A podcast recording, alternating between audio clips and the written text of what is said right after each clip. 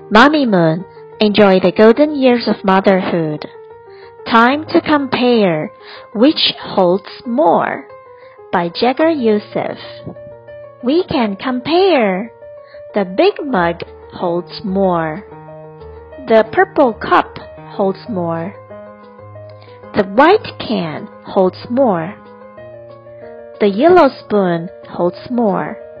The orange box holds more. The bathtub holds more. The red pot holds more. The milk jug holds more. The right bucket holds more.